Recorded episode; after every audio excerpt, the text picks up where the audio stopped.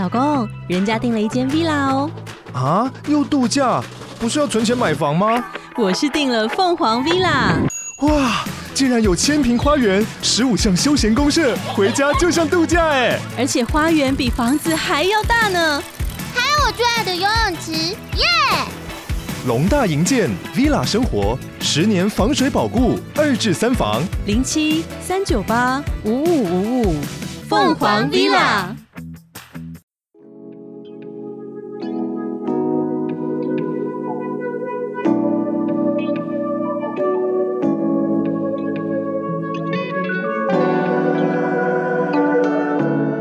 大家好，我是迷之。今天要要来录都市传说。对，我们先讲一下那个小美啊。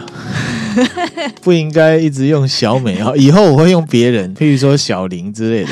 那欢迎有叫小林的出来，喂、哦。他有在 IG 上面回复我说，又是小美。对，有一个听友啦，有个听友他是呃住在冲绳的台湾人，嗯啊，然后他有来跟我们互动，嗯，那风景很漂亮哦，超美的。对，希望呢疫情结束之后我们可以去一下，这样。嗯嗯。小美，不好意思哈、哦，啊，我之后不要再用小美了，换个化名。那我们呢，现在先来回复 Apple Podcast 的留言。好的啊，五星的留言。好，它的标题是我唯一听得下的真命 Podcast。哎，你迷之音怎么了？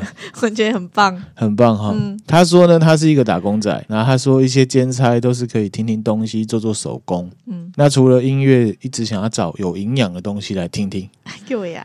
然后某一些很红的啊，例如说台通啊，没有百灵果啊，瓜吉，他都觉得很好听哦。这些都是前几名的嘛，对，都很红的、哦。可是他说呢，他不知道为什么，就是没有办法好好的听完整部。嗯，然后他说感谢钠含量的降临啊，哇，然后好感谢这位听友，我们继续努力 哈。他称赞真是很荣幸啊。对，然后他说敲碗哲学，他就说特别来 Apple Podcast 的留言，谢谢你，好感谢这位听友，我们继续努力，加油加油。然后还有一位听友，他的标题是三三四五六七八。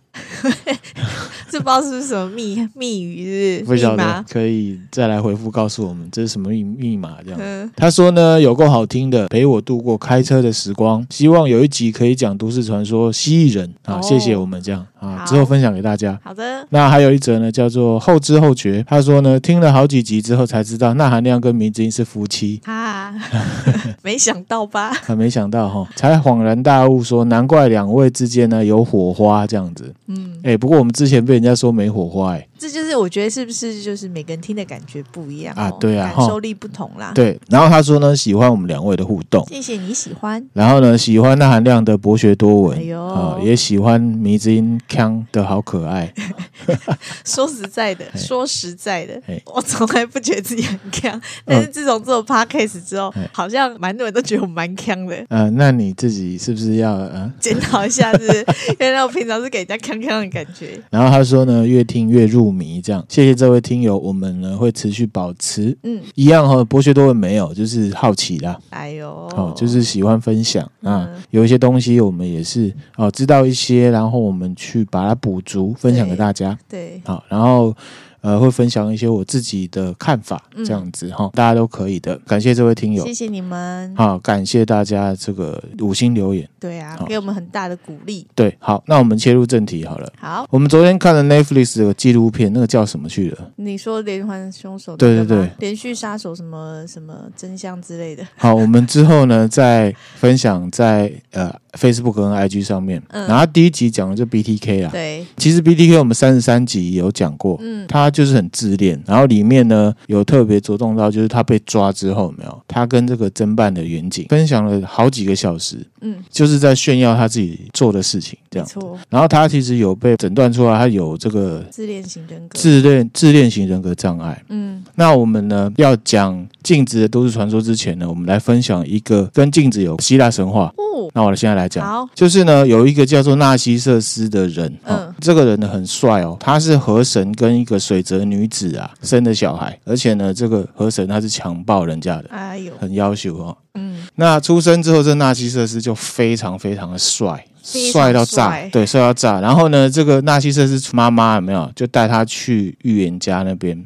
问自己小孩的命运哦，小时候我妈也会哦，对，哦，都会。对，对我父母也有。然后呢，这个算命先啊，就说：“哦，你这儿子纳西瑟斯啊，只要不要看到自己的脸，就可以长寿。”好难哦，对，很难哦。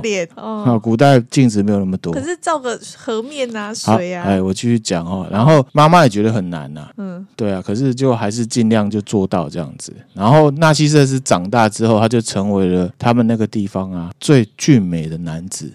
嗯，可是他都不知道自己长怎样哦。走在路上，妈妈带他去买东西，然后欧巴桑就说：“哦，你这高高引导的呢，哦，好帅哦。”哈，可是妈妈呢，其实也不知道到底是客套话还是真的哦。只要小朋友男生那么帅，只要小朋友女生那么可爱，哦，都是这样子的。哦，可是他是真的帅。哦，好，好，那纳西瑟斯他长大之后呢，真的超级帅，所有女生呢都雪片般飞来，嗯，然后呢主动跟他求爱啊，然后写情书给他，啊，说我很喜欢你啊，我在学校看你在打篮球，有够帅的，啊，我好喜欢哦，我一定要跟你讲这样子。可是呢，纳西瑟斯对他们都没有兴趣，无动于衷。嗯，那有一天呢，有有一个仙女，她叫做厄科，厄科，Echo。哦，英文的 Echo 也是被他的这个帅气的外表啊给迷住了，嗯，无法自拔这样子，满意出来，满意出来。然后纳西瑟斯也是一样拒绝，嗯，导致呢这个厄科啊伤心而死。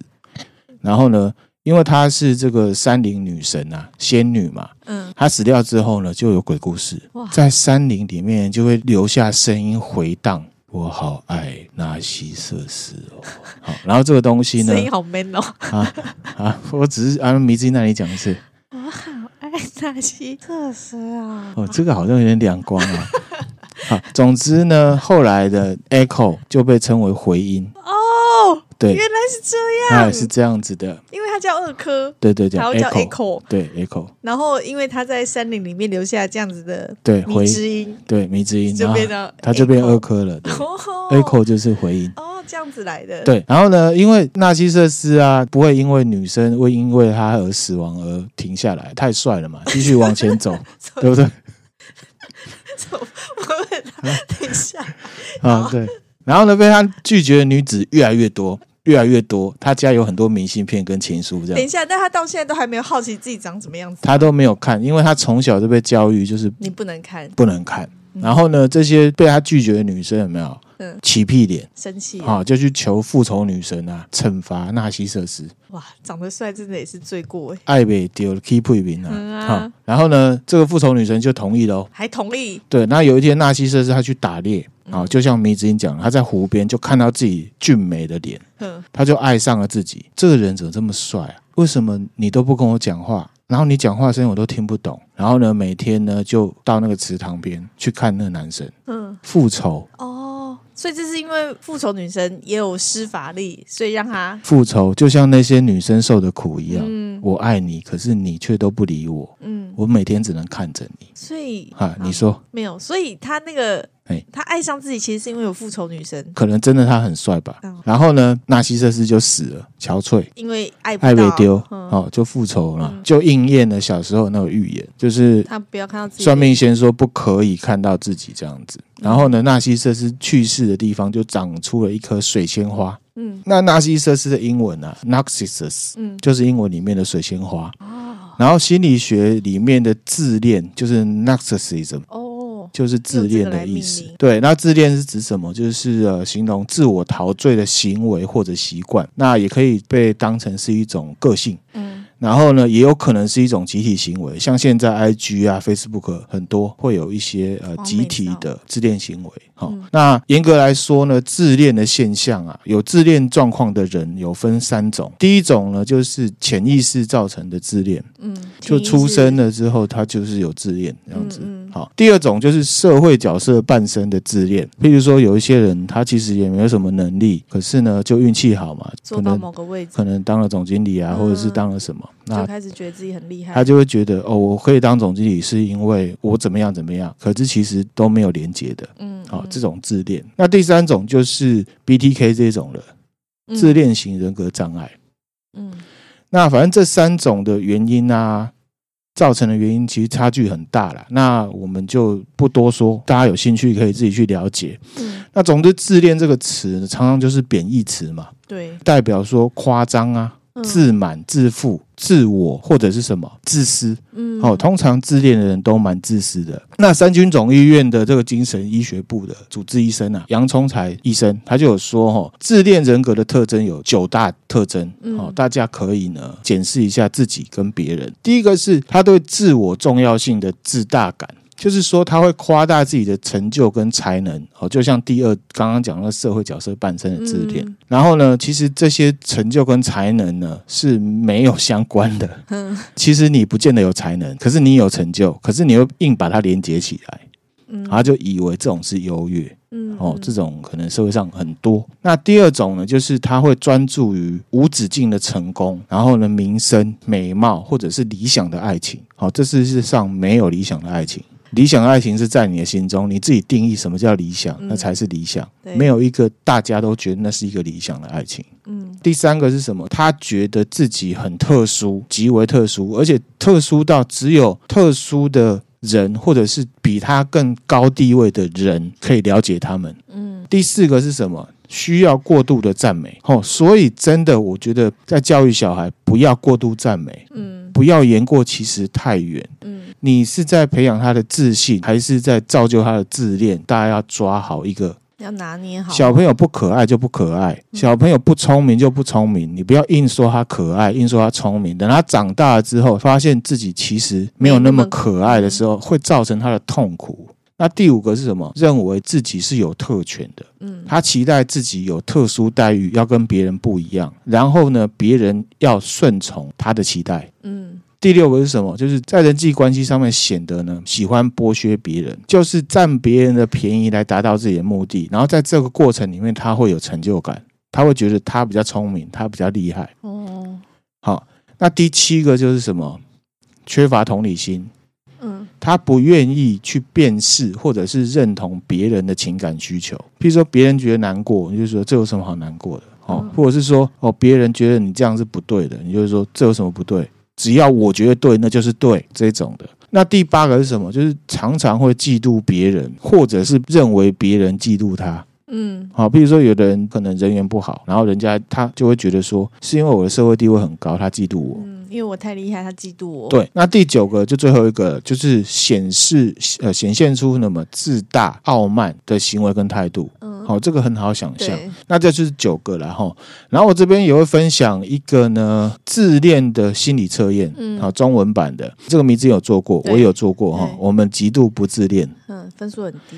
不过呢，这个也有可能是因为这是针对美国民众做的，跟民风有关系。哦，有关。对了，对，没错，他那个题目设计的感觉、就是。对，然后另外我也会分享一个英文版的，好、嗯，这个是学术单位给的，然后它会跟中文版不一样，就是英文版的比较二分法，比较逻辑清楚。好、嗯，然后它出来的也不是一个绝对分数，它是一个比较级。嗯，他就会说，你比美国历任总统的自恋程度呢？低多少啊？你比美国的这个电视实境秀的明星呢低多少？你比一般的美国民众呢低多少或高多少？嗯、这个有兴趣大家可以去呃测实验一下，测验一下。对，那为什么要扯到这神话？米芝，你觉得？因为自恋镜子，这不是要硬扯哦。哦 因为呢，在神话里面呢，嗯、这个纳西瑟斯看到自己的倒影的时候，就爱上自己的倒影。对，好，那我们先不讲美貌的部分。那是一种呢，人类把自己跟镜子里面的那个人呢分出来的过程。嗯，什么意思？分出来的过程？呃，严格来说，纳西瑟斯他并不知道那是自己，所以他爱上的是镜子里面那个人。所以他脑袋有问题。那是因为我们现在都知道那是镜子，然后我们对镜子非常的习以为常。嗯，所以他其实是爱上了镜子里面那个人，那个是独立的存在，嗯、对不对？哈，在心理上面那个是不一样的。米芝有没有感觉到一个很特别？就是说，除了镜子、水可以映照出你的样子之外，嗯，你是怎么认识自己的？我是怎么认识自己？这个问题好深奥哦。你我应该是从别人的反应中认识自己。啊、对，没有错哈。心理学里面有一个名词呢，叫做什么呢？镜中自我。嗯，好，这个我们最后讲，以免呢纳米又觉得我扯太远哈。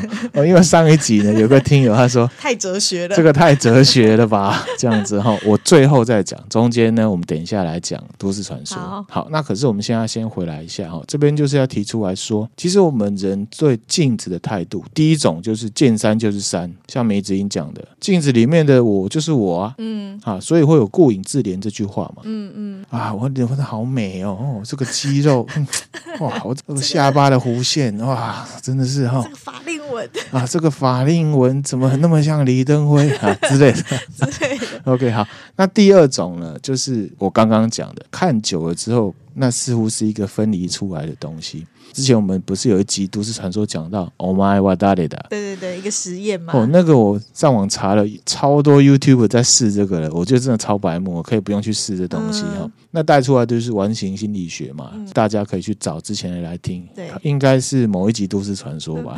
你这样也太不明确了，某一集大家是要听几集啊？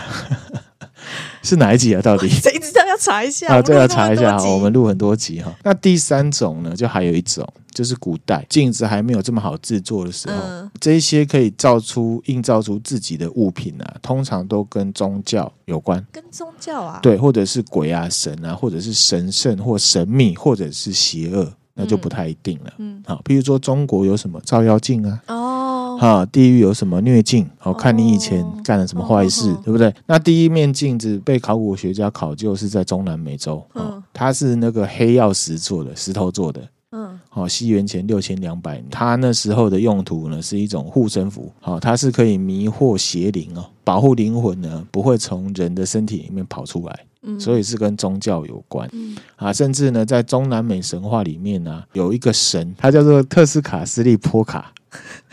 你们想笑，因为他名字很绕口，这是卡波利波卡。啊，他的名字其实就是烟雾镜的意思。嗯，好，他其实是一个神啊，他就呃，这个图文分享给大家哈，他的背后会带一个呢用黑曜石做的镜子，然后镜子呢朦朦胧胧的啊，有可能以前做的这个技术没有很好，可是呢可以从这镜子里面呢去预测当时南中南美洲这些人的干旱的状况。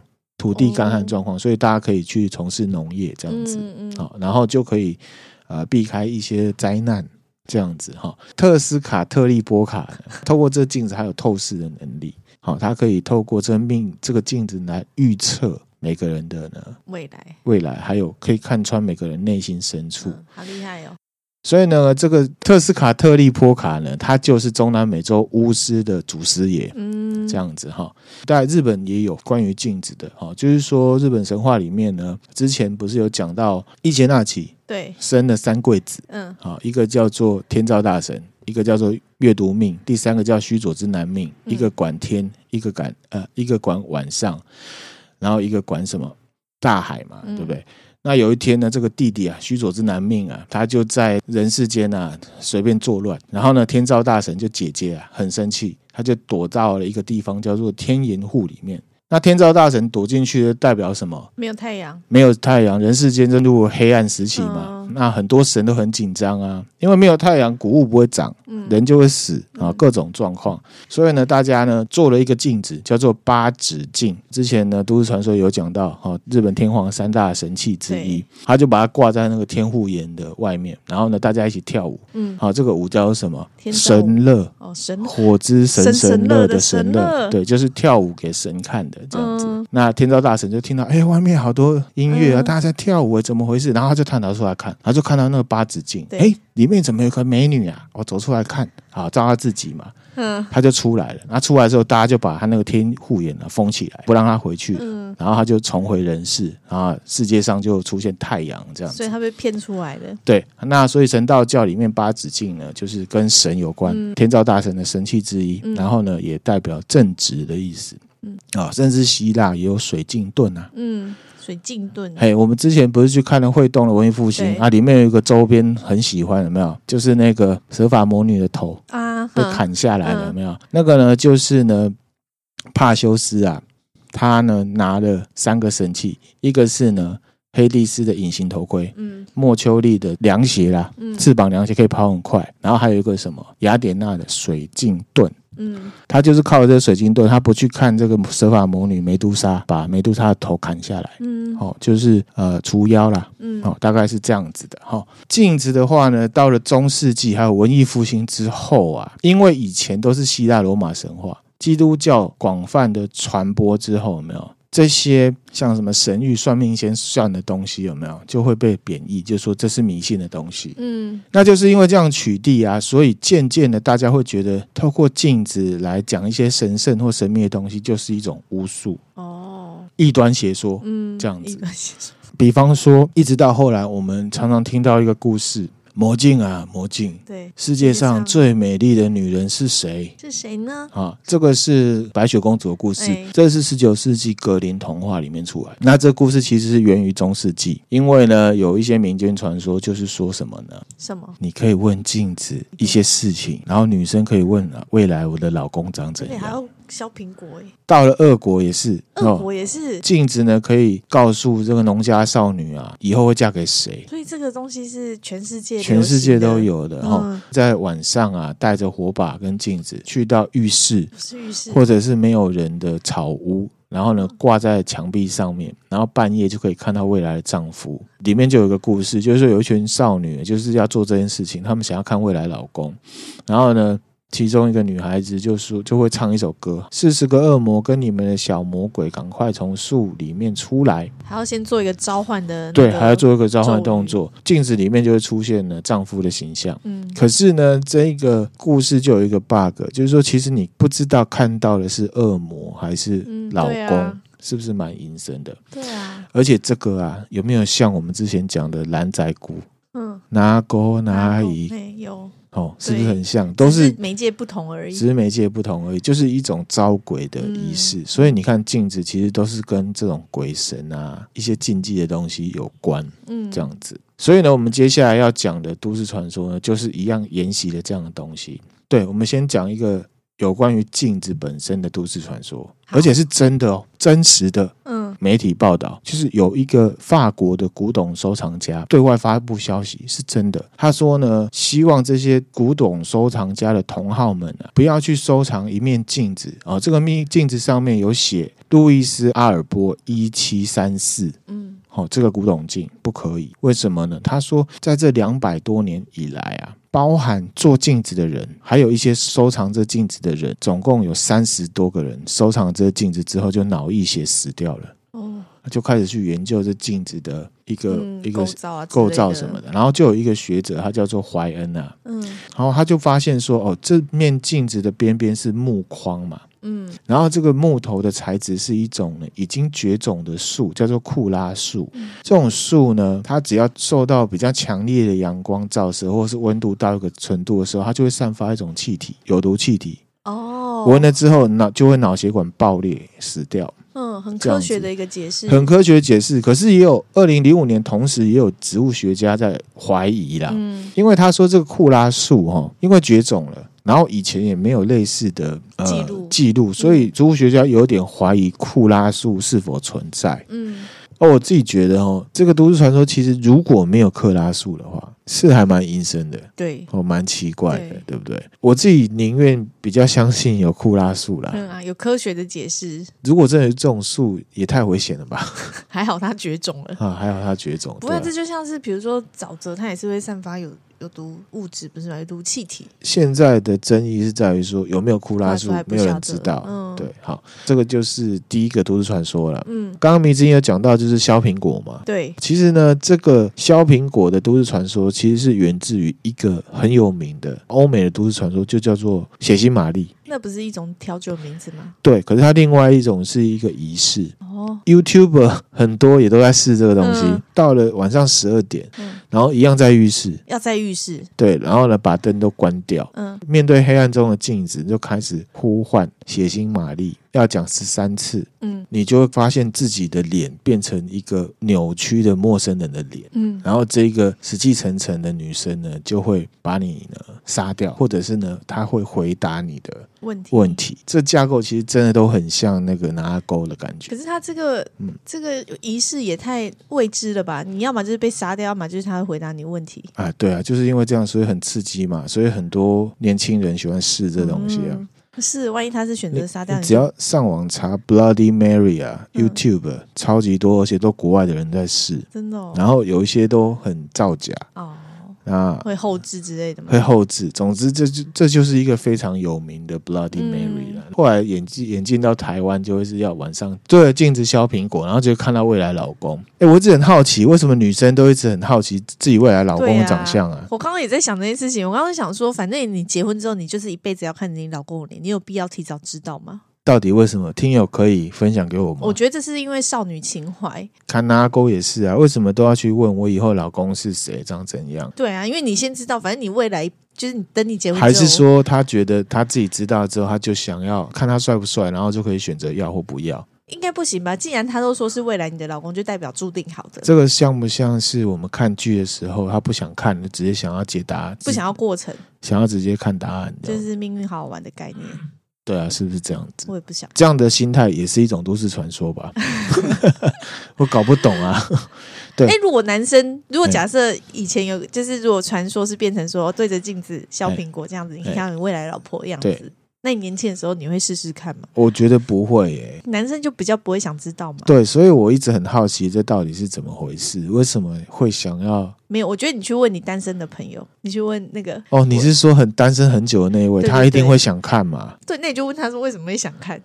就是男生还是会想看，但是因为你现在结婚了，是不是？会不会？所以男女生其实这样不要害他，万一这个试了之后他完全没有看到人，那怎么办？还是看到自己，还是看到自己，自恋性人格障碍。对啊，那是不是就囧了？然后不要玩这个好了哈。嗯，好，那另外一个跟镜子有关的呢，黑魔法。刚刚讲到那个脏话的那个坎拿沟嘛，哈，其实欧洲在中世纪也有一种，它的是凯尔特文化。凯尔特它是一个时代上面还有人种上面的分别了哈。这个凯尔特文化很特别，我们看《冰与火之歌》，或者是我们现在在玩《艾尔登法环》，里面都有很多凯尔特文化的元素。好，大家有兴趣可以去研究了解。嗯，好，那这个凯尔特文化里面也有一种巫术，叫做呢“沉默的晚餐”。沉默晚餐 （Dumb Supper）。对，这东西呢，就是说一样，他们就是在吃饭的时候，然后进行一些仪式，然后他可以招来有点像是灵体。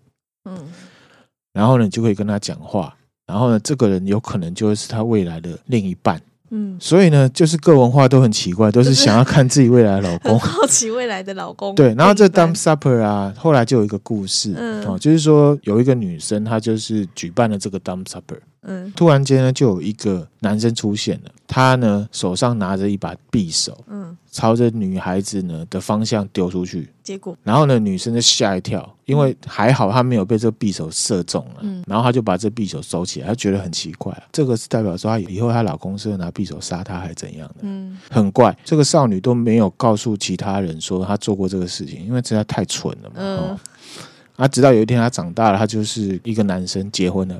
结婚了，她后来才发现说，她老公就是那天晚上来的那个男生，真的是那一个。她就嫁在那老公的家里面嘛。那有一天呢，她老公就发现了，为什么你有这把匕首？嗯。她就跟自己的老公解释说，她为什么会有这匕首？就当初啊，举行了沉默晚餐嘛，然后想要看自己未来老公这样子。嗯，她老公就说：“所以啊，你就是那天晚上害我经历这种恐怖遭遇的 bitch。”什么意思？他就觉得这个女生是女巫。嗯，灵魂被吸去的时候，这个经历很觉得很奇怪，他就随手拿个匕首想要防卫。去到那个地方，他就丢了这个匕首。哦，就因为这是中世纪的故事。嗯。这男生就觉得他的老婆是女巫，他就杀死了他老婆。哎呦，有没有很跨时空的感觉？有，他就是一个与回圈的感觉。对，这匕首到底从哪来的？你也不知道，是老公拿给老婆的，还是老婆拿给老公的？对耶。啊，这故事很酷，对不对？拍成剧吧？还是可以拍成剧？这个就是告诉我们不要好奇，好奇真的是很危险的一件事情。对啊，哈，对耶。他要是当初不做这件事情，老公就不会这样子。这男生很明显就觉得，哇靠，我好像遇鬼了，我被女巫抓去了，这样子。很酷哎，这个很酷哎，这故事很酷哈。对啊。好，那我们接下来继续分享镜子的都市传说。好，因为上一集实在扯太远了，我们要扎扎实实的分享镜子的都市传说。好，这个呢很有名，叫做紫色的镜子。紫色的镜子，对，是一个日本的故事。然后就是有一个女生啊，高中女生，她很爱漂亮，她随身带镜子，好，迷之以前会吗？不会。我知道有人会，有人会，还会带扁书。对对对，镜子一定要搭配扁梳。女生的话啦，为什么要扁梳？不知道梳油头吗？不是以前，还是因为我的年代，我现在的现在年轻人应该都带那个发卷。以前可能是戴扁，哎、欸，我也我也不懂哎，为什么现在年轻女生会戴一个发卷上？因为要空气刘海呀、啊。我知道，我是说你空气刘海不能在家里卷就好了嘛，你不能把它当成是一个装饰品啊。我怎么知道？像以前以前就是流行蟑螂须啊，有没有？嗯，你知道蟑螂女生留长头发，然后那扁梳就是一定要顾好她的蟑螂须。OK，很奇怪。不知道大家有没有这种回忆？呃，应该有吧，应该有，应该有吧。呃、啊，现在的蟑螂须就已经被发卷给取代了。对对对，而且现在的女生还会把发卷带上街。对啊，或做捷运的时候用，因为那个需要花时间定型，你知道吗？哦，那她上街的都还带着，所以她这个对我是、欸、这个空气卷真正生效的时间是她睡觉的时候吗？不是，可能就是他可能只会维持十分钟，他就要再上发卷。我不知道，因为我没有这个困扰了。OK OK，好。总之呢，我觉得这发卷也是一个都市传说。这个等过一阵子之后，它就会变成时代的眼泪。OK，好，希望大家不要后悔曾经做过这个事情哈。回来哈，这个紫色镜子呢，就是他的妈妈送给他的生日礼物啦。紫色镜子，它是镜面是紫色的吗？啊，等一下我继续讲嘛。你真的很急耶，你 你真的很真的有可能就是要看未来老公的那个人，因为你根本就是很想要翻答案，你不想要过程，是不是？你继续。好，我继续哈。反正呢，他就是很在意自己的外表嘛，然后总是觉得自己不够漂亮，然后觉得自己要再瘦一点，要再瘦一点，要再瘦一点这样。那后来他就越来越瘦，就是得了厌食症啊啊！他越来越瘦之后呢，嗯、身体越来越弱。对，可是很奇怪，就是说他虽然已经很惨了，可是他自己主观看起来啊，在镜子里面看起来就是还是很漂亮哦。对，然后呢，直到有一天呢、啊，这个镜子就突然间变成紫色的，嗯，镜面变紫色，就是好像变成加了一个紫色的滤镜这样子，然后你照起来都紫紫的。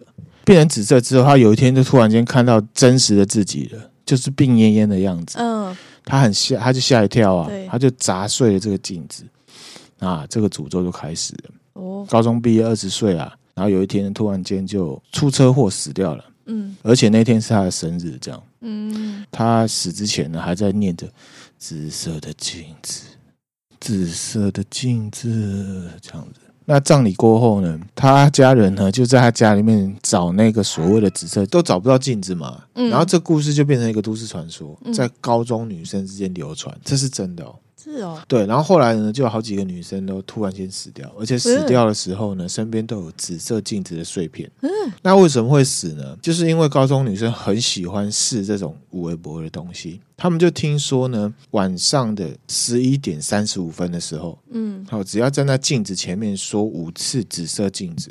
然后就会出现一个呢，被烧得面目全非的女孩子，应该是车祸的那个女孩子。嗯，然后呢，只要继续接着念紫色镜子，就会死，或者是精神失常。这么恐怖的都市传说，大家还要试啊？那个 Bloody Mary 不也是吗？大家也都在试啊。嗯，这个都市传说就是这样子。然后这个都市传说有被拍成电影哦。哎，有哦，对，叫做《紫镜》，没看过，还没看过，是不是？哦，那这个故事告诉我们什么？不要好奇，不要白目嘛。然后还有一个什么，就是那女生的遭遇嘛。嗯，就是说对于自己的美要求，还有自恋的程度要有节制。对，哦，我看到很多人都觉得哦，自己很已经很瘦，他说哦，自己不够瘦，我要再瘦一点。哦，这个对身体不好哦，提醒大家，健康最重要，健康最重要啊，健康就会有美丽。我说真的，哈、嗯，这就是一个都市传说了。嗯、下一个都市传说就是台湾的，我在 PTT 上面看到的。嗯、PTT 上面有一个人留下文章，他说他多年前呢、啊，就趁着某家居杂货大厂出清的时候呢，嗯、他就买了一个全身镜，好像蛮好联想是哪一个哦？不一定啊，还有其他很多，还有很多啦，对。啦。然后他说这个镜子呢是深色的木框，嗯，然后呢是一个人的高度，嗯，然后长方形的，我知道那种。对，虽然很便宜啦，可是整体质感不错，嗯，然后买起来才几百块而已，啊，而且是最后一件哦，最后一件一定要不可，一定要抢，一定要华磊去抢嘛，一定要买啊，华磊或飞扑嘛。后来呢，他就把试衣镜啊放在他书桌房间书桌正后方，嗯。那他说呢，他放这地方呢，风水老师一定都会俩拱。对，不能照自己的背后。只要他一回头，就会看到自己全身，然后还有书桌倒影这样。然后深夜开台灯的效果很提神，这样他说的。他说，所以他是有刻特刻意想要放那边来提神吗？应该不是吧？他应该就随便放了一个地方哈。嗯然后他说，当时房间呢很小啦，嗯、所以呢就只好把它放在那边了。嗯、有个好处是因为他房间很小，所以他只要门打开就会挡出镜子。嗯，好，因为空间有限这样子。然后他说他自己呢体质是很麻瓜啦，感觉不到什么，他只觉得说摆这样子 OK 啦，而且节省空间。空间然后这镜子又很漂亮，又便宜。对，然后他就开始呢在这房间里面偶尔会听到这个镜子发出奇怪的声音，嗯、就是。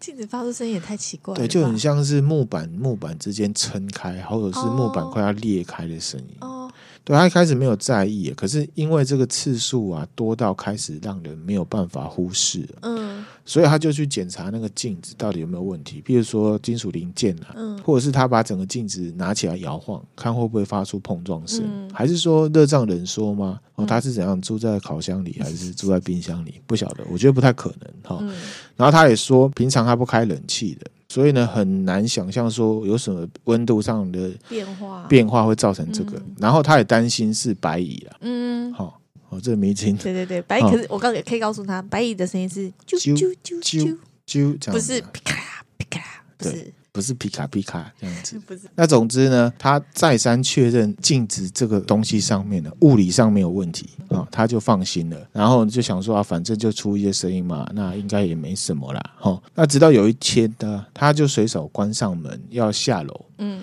那他说他的房间在四楼啊，一路走到一楼呢，需要一点时间。他说他走路也没有很快，然后加上穿鞋子的时间，其实就是两三分钟了。嗯，然后呢，他就转身锁上家门的时候，他就听到一声巨响。嗯。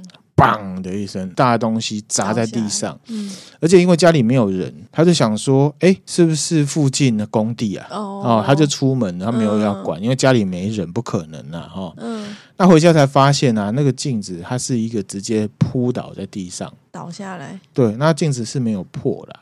然后呢，他还花了一番功夫才打开被镜子卡住了门，因为他们镜子进到房间里面呢，房子很乱哦，房间很乱哦，对，被翻过的感觉吗？对对对，然后他仔细才回想说，他关门的时候如果撞到镜子，应该马上就会倒下来哦，怎么会两三分钟之后才倒下来？嗯、哦，他就觉得有点奇怪了。嗯，那总之后来那个镜子就没有再发出声音。嗯，他就想说，是不是因为住在这个镜子的什么存在，觉得这一个人太麻瓜了，根本呢没有理他，一气之下就走掉了，这样子。呃 嗯，米子，你觉得怎么样？我觉得这个应该是写那个作者多想，我自己觉得。你说镜子本身没有什么，没有什么问题，可是它会出怪声呢？怪声，可是倒下来之后就没有。我觉得我就会想说啊，可能之前真的是有什么地方有问题，坏掉了，对，然后它倒下来刚好就瞧好了。OK，也是，其实蛮有道理。迷之音讲这样，我是蛮同意的。嗯啊，然后也有另外一种比较灵学或者是比较迷信的说法，就像他讲的，住在上面的人，他觉得哇靠，你都不鸟我，我就走了，然后以后他就没发出声音了。我觉得前者可能会让大家比较好过。对啊，他关上门之后，为什么两三分钟才会倒？有可能你碰的只是碰到一下下，可是他一直在那个，你知道东西要倒之前，他也会自己有一个，其实是有可能的。也不一定说要会马上倒，对啊，对不对？我自己是这样觉得啦。好，这个同意。好，好，谢谢那含量的认同。哦，科学迷之音又破解一个毛毛的都市传说了。好，那下一个呢？挑战一下迷之音，看怎么解释哈。好，这故事呢也是 PTT 上面看到的。嗯，一样，他说呢。他是一个彻底的麻瓜，嗯，而且很铁齿。可是有一件事情呢，他至今呢想不透。好，他说他小时候大概小学一二年级的时候，那时候呢，他住在一栋很老的房子，以前呃老式的房子，我以前也是住这种，客厅跟厕所呢中间会有一条长廊，很长很长，长方形。嗯、然后他说呢，他每次去上厕所都有一种远离喧嚣的感觉，就是很远的意思。嗯、然后他说有一阵子他们厕所的灯坏掉。哦，你知道以前那种灯确实是日光灯，有没有？嗯、打开还要闪闪闪闪一下才会亮。对对。他说他那个坏掉了，所以要闪更久才会亮。嗯。他说有一次上厕所，他就懒得开灯，因为这灯就是一直这样闪闪闪，然后他就直接摸黑就上厕所。嗯。然后上厕所上完在洗手的时候，他抬头看洗手台前面的镜子。他说呢，镜子里面完全没有映出他的脸哦，而是一颗呢很像是橘色的乒乓球哦。然后呢，用一条线吊着，在他面前呢，像钟摆一样规律的摇摆。背景是一片漆黑，他看了觉得很怪啊，他就回头看，嗯，什么都没有。他再转头看镜子。那颗球还在摇摆，还在，还在。他吓了，马上就逃回客厅。后来呢，他们家就搬家，他就再也没有看到类似的事情。嗯，一直到现在还是想不通，想不通。然后他有点后悔，当初怎么没有开灯看仔细。嗯，因为害怕、嗯。我觉得这个人应该是蛮铁齿，而且蛮勇敢的。嗯，虽然当下有被吓到。还有迷生有没有科学的解释？这个没有科学，这没有科学解释，还是说他那一阵子太迷乒乓球？小朋友嘛，一二年级想象力丰富啊，哦，是不是？好吧，这算科学解释吗？OK，这个好像有点 牵强，有点牵强。这个我比较对，乒乓球一颗系一条线吊着，对。嗯，哦，这很怪哈、哦。对，其实这种小时候你长大之后再来回想的事情啊，真的那个恐惧感是很可怕。对，可是因为那又过去很久，所以你真的也是很难理解当时的一些，对，很难想起来其他的细节。对，我想这个就是这位呢网友他在上面留的一个感想吧，嗯、感觉就是这样，就是回想很怪，可是又想不通这样子，这样越想越害怕，对不对？哦。那接下来呢，我们继续分享其他的。好，好，这个是一个日本怪谈，嗯，它叫做呢镜子里的娜娜，嗯，有名字。对，这个也是日本的网友他在 Two Channel 留下来的。他说呢，他小时候都是钥匙儿童，嗯，哦，都是一个人呐、啊。然后他老家是在乡下，而且呢，比较惨的是，在他住的那地方呢，跟他差不多年纪的小孩呢没有，啊，所以他很孤单。这么一个乡下都没有那个同龄的小孩，对对对对，年轻人都搬去都市了，哦，也是，哦，所以多半没有小孩啊。那这样蛮孤单的。对，那他虽然有一个弟弟，可是他年纪很小啦，对，没有办法跟他一起玩。嗯，那他说他的父母亲还有爷爷，其实也没有很理会他，所以他从小就蛮孤单的。其实那含亮以前也是钥匙儿童，嗯，哦，都是自己跟自己玩。他说呢，他家是很古老的乡下房子，嗯，那房子里面有很多小隔间啊，有一些隔间是当做仓库来用。然后里面放很多旧东西啊，然后他的乐趣呢，就是跑进仓库里面玩，看里面有什么东西可以玩，当做玩具，对，当做玩具来玩。嗯，然后呢，他就注意到里面呢有一面镜子，然后它是一面手镜，你知道手镜？手镜是什么？拿着的。哦，稍微大一点的手镜，嗯，可是呢，他找到的时候其实已经没有握把了，断掉了，嗯，所以对他来讲是一面圆镜啊，看起来很古老，可是呢很漂亮，只是断掉而已。对，然后呢，他就是常常去跟这镜子玩，就是玩这镜子就对了。然后呢，他说有一天呢、啊，镜子照出他背后有一个女孩子，陌生的女孩子，而且他回头看是没什么都没有的。那小朋友其实比较勇敢，我讲真的。这比较恐怖，这蛮恐怖，对，蛮可怕。所以呢，他就了解到这女孩子是存在这个镜子里面哦，存在在镜子里面。对，因为他回头看没有，没有，然后回去看又有镜子里面有，就跟乒乓球一样嘛。嗯嗯，乒乓球也是存在镜子里面。对。然后呢，他说他小时候觉得很不可思议，而且也没有觉得害怕。嗯。因为可能很孤单吧，他就觉得，哎，这个女孩子啊，发长长，然后脸有点苍白，然后呢会对他笑，嗯，而且呢，这个女孩子的视线呢，在镜子里面是越过她的肩膀，其实她其实是在她身后的啊，然后会对他笑这样子。然后有一天呢，这个女孩子呢就跟他讲话。啊，讲话了，跟他讲话，然后这个女孩子呢，其实也没有说她自己叫什么名字，网友就叫她娜娜。嗯，虽然呢，双亲啊，他父母亲觉得说他在镜子里面对，呃，他在仓库里面对镜子讲话有点怪，可是觉得哎，小囡娜嘛，没有那什么小囡，就觉得小朋友就小孩嘛，在玩嘛，就疯小孩，对，就是自己有一个幻想空间这样子，都没有理他了。嗯，那大家也不知道这个娜娜存在啊。有一天呢，他就对娜娜说：“哎呦，都没有人陪我玩，好寂寞。”嗯，然后娜娜就说：“那到我这边来一起玩好不好？”网友就说：“哎，要怎么过去啊？”哦，然后娜娜就有点困惑，她说：“嗯，我也不知道，我去问问看。”然后他就跑走了，他就跑了，从镜子里面看到他跑就离开嘛，就离开了。然后他很想知道说他去问谁，可是呢，娜娜也没有讲。哦，反正他就说，反正我就去问人嘛，你不要那个啦。嗯、那有过几天呢，娜娜就跟他说：“哎，我知道他怎么让你过来，那你就来我这边玩。”嗯，这个网友他就说，他那时候觉得很高兴，嗯，要去找朋友玩的感觉。对，可是他想到就是他父母亲有讲，他说呢，如果你要出门的话，要跟妈妈跟爷爷讲。嗯，哦，他就跟娜娜说：“啊，我要跟我妈说，我要去，然后讲一下。”可是呢，这个娜娜就有点困扰，她说：“你不可以跟别人讲。”说出去就糟糕了，我以后就不能跟你见面。嗯，然后这个小朋友觉得他小时候应该蛮智障的，嗯，他就说不能呢，不能讲哦。然后他又不想破坏这个约定，所以他就什么都没说。嗯，然后娜娜就跟他讲说：“好，那你明天就来我这玩。”嗯，好，那网友就说：“OK，好啊，好啊。”然后娜娜就说：“约好了哦。”然后呢，娜娜还跟他勾小指头，就是伸到镜面这样子。嗯，然后他觉得他主观有感受到一点点温度。哦，这样子感觉就是有碰到的感觉。对，然后那天晚上太兴奋睡不着，他没有跟双亲讲。嗯，可是呢，他睡不着的时候，他就开始在床上啊想到一些奇怪的疑问。嗯，好，第一个要怎么样才能到镜子里？然后呢，镜子里面又是什么世界？哦，那我我可以过去，那为什么娜娜不来就好了呢？诶。哦，然后他又想说，那去到那里回得来吗？嗯，那想到这边的时候，他就开始害怕，突然间才害怕。对，他开始觉得娜娜有点可怕，哦，所以隔天他就不敢去找娜娜，他也没有去拿镜子，所以他就离那个仓库远远。之后的每一天，他都不敢去仓库里面。嗯，那几年后，他就是上了高中，长大了，搬出家里面。即便是高中毕业啊，他也没有回老家，继续待在城里面工作。不久呢，就结婚有家庭。他甚至完全忘记娜娜这件事情。嗯，然后他老婆就怀孕了。怀孕之后，因为他要上班，所以呢，他老婆就回到娘家呢。待产，嗯，他有偶尔会回老家看他老婆这样子。嗯、有一天呢、啊，他就是吃完晚饭晚了，那他就在这里过夜，嗯，这样想要上厕所，然后他在洗手，洗手他就看到那个洗手镜，嗯，的后面是仓库的，当年放镜子的仓库。然后呢，他就看，哎，那个仓库门是打开的，他想说，哎，那个仓库通常没有人啊，怎么会打开？嗯、他就回头看，仓库是关的，所以只有镜子里面是开的，镜子是开的。这。他就觉得很可怕哦，嗯，那门好像有动静，好像有嗯。被拉开，可是他的视线呢完全没有办法离开那个镜子，结果门完全打开，然后他还盯着镜子看，在黑暗的仓库里面就出现一个白色的物体，嗯，他仔细看那个白色物体就是娜娜，嗯，然后呢，后来隔天。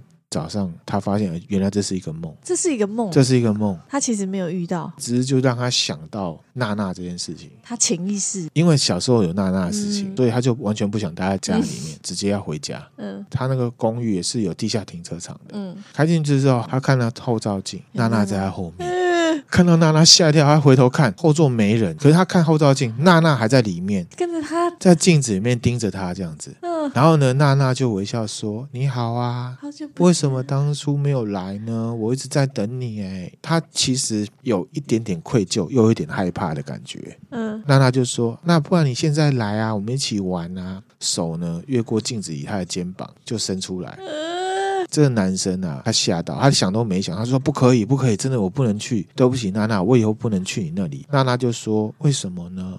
然后这主角就说，因为我有老婆小孩，而且我小孩快要出生。然后娜娜就低下头，有点困扰。他说我知道了，你已经长大了，那已经不能跟我一起玩了。嗯，然后娜娜就说这也是没办法的事情。然后娜娜就抬起头，很天真无邪的微笑。嗯，哇，娜娜虽然是鬼，可是呢。好像原谅他了，这样、嗯、他就松了一口气。然后娜娜就说：“那既然是这样，那我就跟你的小孩玩吧。”然后娜娜就不见了。天哪！从那次之后，娜娜就没有再出现在他面前。然后两天后呢，他老婆就流产了。哈！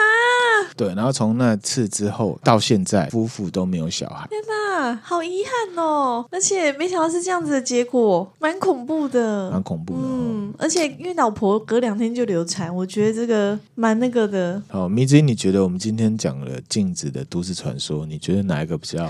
娜娜，娜娜这个最可怕，也是有一种像苦内苦内的感觉，都跟乡下有关。为什么鬼都在乡下呢？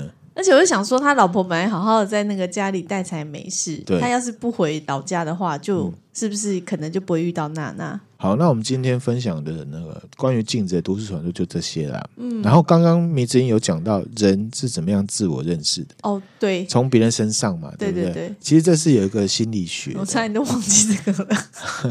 这个东西呢，叫做镜中自我。嗯，好，是有一个社会学家叫做库里，他提出了这个镜中自我的概念，嗯，叫做 Looking Glass Self，嗯，他就是在探讨说人是怎么样产生自我概念的，嗯，他把自我概念的产生呢分成三个要素，好，第一个呢是表现。就是说，我们会想象自己在他人心中的形象很好理解，嗯、对不对？那第二个就是辨认，就是会想象其他人会怎么样看待我这个形象。嗯，偶像包袱也是这样来的。嗯 对不对？嗯、对。那第三个叫做什么？主观解释。嗯。依照你自己想象别人对自己的看法，给自己一个主观的解释。嗯。这个就会形塑出你的行为跟人格。嗯。比方说，你是一个自以为很幽默的人，那你在办公室里面都会讲一些笑话。那你呢，就会想象自己在别人的心目中是一个幽默大师。对。那你去辨认别人的时候呢，就是想象别人是怎么看待我的形象。那可能其他人会。客套的笑啊，嗯，那可是你，如果你看不出来的话，你就会觉得，好吧，那真的他觉得我是幽默大师。嗯、第三个阶段就是主观解释说，啊，因为他们都笑了，所以我确实是一个幽默大师。嗯嗯，啊，就是这个就是镜中自我的一个历程。嗯，啊，你可以去衍生到其他的主题去想，像这样的镜中自我，其实对小孩子的发展阶段也很重要。好，有一个心理学家叫密的，嗯，米德。好，他说呢，小孩的发展阶段呢，也是分三个部分。好，这个跟镜中自我有关。嗯，第一个是模仿阶段。他说呢，三以前的小孩子呢，会受到重要他人的影响。什么是重要他人？就父母亲、父母亲、家人。嗯，好，他们呢会透过学习跟模仿来了解其他人的行为。嗯。第二个阶段是什么？游戏阶段。三岁到八岁的小朋友会透过游戏，这个游戏不只是真的只玩，而是生活中的角色扮演来模仿跟学习大人的角色。嗯，比如说迷之音的子女，迷之音的子女，嗯、他现在不是都会在那个玩具厨房里面弄？他在学谁？阿妈，他阿妈哦，这个就是模仿。嗯，游戏阶段。那第三个是什么？团体游戏阶段。八岁以上的小孩会受到概括化他人的影响。什么叫概括化他人？就是，譬如说，他在学校有一个叫做王大明的老师，嗯，他做了什么，他就会觉得老师都会做这些事情。这个就是概括化他人，他会学习用他人的角度来看待自己，嗯，然后他会努力的去满足老师对他的要求。要求，如果这时候老师是变态的，或者是他是不对的，他是暴力的，对小孩的学习成长就会有问题。好，所以环境很重要嘛。嗯嗯。那所以呢，一个人他在对自己说话的时候的那些内容，其实都是镜中自我，还有刚刚那三个阶段，嗯，去衍生出来，不见得是真的自己跟自己对。对话，嗯，是人是很社会性的。这些理论呢，就导出一件事情：对人类而言，特别是小朋友，身教真的是大于言教。嗯，对。哦，因为人是一种极度社会性的动物，嗯，大家都是镜子哦，我是你的镜子，你是我的镜子。人类呢，非常依赖这种镜，嗯啊，那含量对迷之音的反应会塑造迷之音的自我认知。相反的，迷之音对钠含量的反应也会塑造钠含量的自我认知，嗯、甚至社会认知。嗯，所以彼此之间都是彼此的镜子。对，所以要怎么样呢？要怎么样？我们身为成人啊，或者是身为人家的长辈、主管，或者是父母，心态要柔软，然后要当责。嗯，好，我听到一些主管常常会抱怨说啊，这工作环境，这些员工都不互动啊，嗯嗯，相处不融洽。然后呢，你又号称做自己。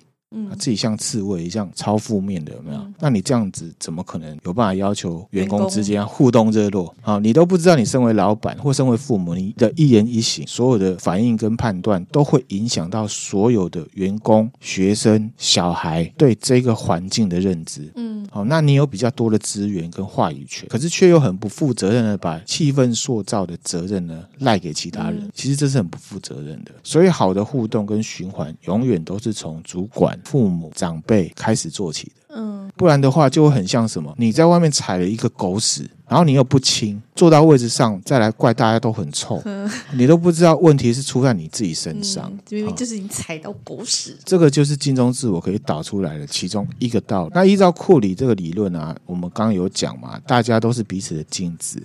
那要有好的互动跟好的心理感受的话，永远都要从自己做起哦，你不能靠别人呐，哈，嗯，因为你从别人看到的自己，就是你自己呈现出来的样子。那所以根据这理论呢，也可以导出来，你眼中的世界有多讨厌，就代表你自己有多讨厌。嗯，不过有时候呢，这样的状况呢是缺乏自信心造成。好，我们刚刚也有分享自恋嘛，其实自恋跟自信是不一样的哦。当然，完全不一样。这世界上有很多低自信，可是却又极度自恋的。其实这很矛盾哦，会不会？不会，不会吗？因为我以为是自信。有很多人他其实骨子里讨厌自己，可是他表现出来就觉得好像别人都比他差。其实他讨厌的是他自己。这样心情好矛盾哦。然后他又极度自恋哦，希望这样子呢，我们可以自己好好检视那个自恋量表呢，然后测一测，要为自己跟别人多着想啊。嗯，我们之前呢也有看过日和搞笑漫画，对，哦，迷之音记不记得有一篇叫做什么《世界末日》？嗯嗯，我不知道听友有没有看过，那个很好笑，大家可以去看。大概的剧情就是说呢，有个电视节目，对，找来很多人，然后呢，因为呢世界末日明天就要到了，对，然后呢，所有人在那个时候就开始做自己了，嗯。然后什么玉女明星就开始抽烟，然后就说他跟谁上床之类的哈。然后呢，有一些什么落雨家就开始裸体，对对不对？然后有一个操纵木偶的，就说很讨厌这木偶什么鬼的。哈，当然好笑之外，你有没有想过这重点是什么？这些人只有在世界末日到来的时候，才真的想要做自己。嗯，想做的事情，那大家可以想一下，你的所作所为有多少是完全为了自己做的？有多少是活在别人的目光之下？哦，对，你有没有找到那些原因跟动力？经过了刚刚那个三个镜中自我的要素考验之后，你有多少事情是为了自己去做的？我觉得应该很少，很少。对，我觉得大家可以去找一个两个就好了。当然，如果你刚好是有，那很棒啊。如果没有的话，哦，找一找，可是也不要为做而做。好，只是分享给大家。好，那我们今天分享的内容就到这边了。你之音有什么看法？我觉得你刚刚最后讲的那个，因为前面有讲到说镜中的自己三个理三个过程嘛，对，三个那是过程嘛，对不对？三个要素，三个要素，其实这三个要素就是环环相扣。所以其实我觉得，什么叫做做自己，真的。不知道哎、欸，因为我就是透过别人的反应，对，然后以及我希望给别人的感觉是什么，就是在别人的期望之下，对，所以自己到底是什么？对，所以这个重点在哪？迷之音，如果你讲这个的话，你就要去想到一件事情，嗯、就是说别人的期望。跟自己的期望，你要想办法把它分开。可是我的期望还是还是寄托在别人的期望之下。我期望在你眼里，我看到我是什么样？对，那是其中一块嘛。可是你还是要自己对自己的期望。那我的期望就是期望你看到我的样子是什么？啊，那如果是这样，照理说你就会过得很快乐啊。可是如果没有的话，那就代表我其实你对自己还是有期望的，嗯，不完全像你讲的，就是说你的期望，所有的期望都是投射到我对你的期望，好像很绕口，你了解意思吗？就是说，如果你真的做到了，然后你真的承认，你也接受说你的所有对自己的期望就是我对你的期望的话，嗯，那这样子你应该很快乐。可是这件事情其实逻辑上不是很通，你一定还是有自己对自己的期望，嗯，对。要把它找出来。嗯，好，那这些呢就分享给大家，大家也可以思考一下。嗯，那我们今天哎哎，等等等等等，是我一个觉得刚刚迷之音激动到嘴巴 敲到麦克风。但你刚刚有讲那个什么，呃，就是彼此是彼此的镜子这件事情，我觉得一个比较正面的一个感想就是正面迷之音要来了。对，正面正面感想就是每个人都可以有影响别人的一个能力。不要觉得自己好像做什么都没有关系，因为你绝对有影响别人的一个潜在能力啦。哦，所以我刚刚才讲，就是大家呢要稍微把别人考量进来。比如说现在政府在宣导，比如说省电好了，然后可能有些人就会说啊，差我一个人没差，或者是投票差我一票没差。嗯，不，其实是有差的，其实是有差的，因为你会影响别人。光明迷之音呢？是吧？哦，分享给大家，不敢说，让让迷之音的锵分享，迷之音的阳光呢 洒向大家的耳朵里面，这样子。好，那我们今天分享的内容就到这边啦。如果觉得我们内容还不错的话，欢迎追踪我们的 FBIG，也可以赞助我们，给我们鼓励哦。谢谢大家，拜拜，拜拜。